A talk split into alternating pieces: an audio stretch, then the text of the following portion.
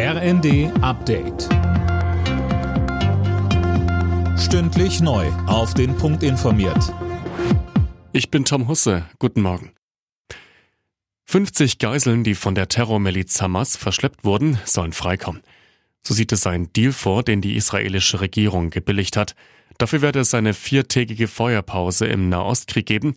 Außerdem sollen im Gegenzug palästinensische Gefangene freigelassen werden. Konkret soll es bei dem Austausch um Frauen und Kinder gehen. Gleichzeitig bekräftigte Israels Ministerpräsident Netanyahu, dass die Kämpfe nach der vereinbarten Waffenruhe fortgesetzt werden, und zwar so lange, bis Israel alle seine Ziele erreicht habe. Das Haushaltsdesaster in Berlin sorgt für große Unsicherheit. Finanzminister Lindner hat nach dem Verfassungsgerichtsurteil jetzt erstmal eine weitreichende Haushaltssperre verhängt. Jürgen Kerner vom IG Metall-Vorstand sieht im ZDF massive Folgen für den Standort Deutschland. Mit diesen Entscheidungen jetzt auch des Verfassungsgerichtes wird ja nicht der Klimaschutz in Frage gestellt, sondern die Klimaziele werden und müssen erreicht werden.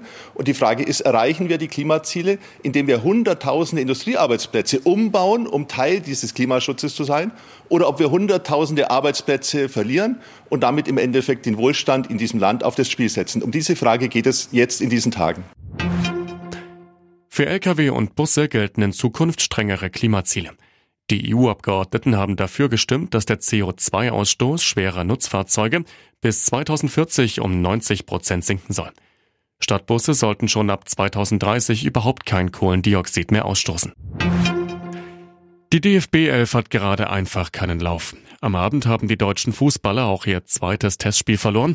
Gegen Österreich stand es am Ende 0 zu 2. Erst vor wenigen Tagen hatte das Team von Trainer Julian Nagelsmann gegen die Türkei den kürzeren gezogen. Alle Nachrichten auf rnd.de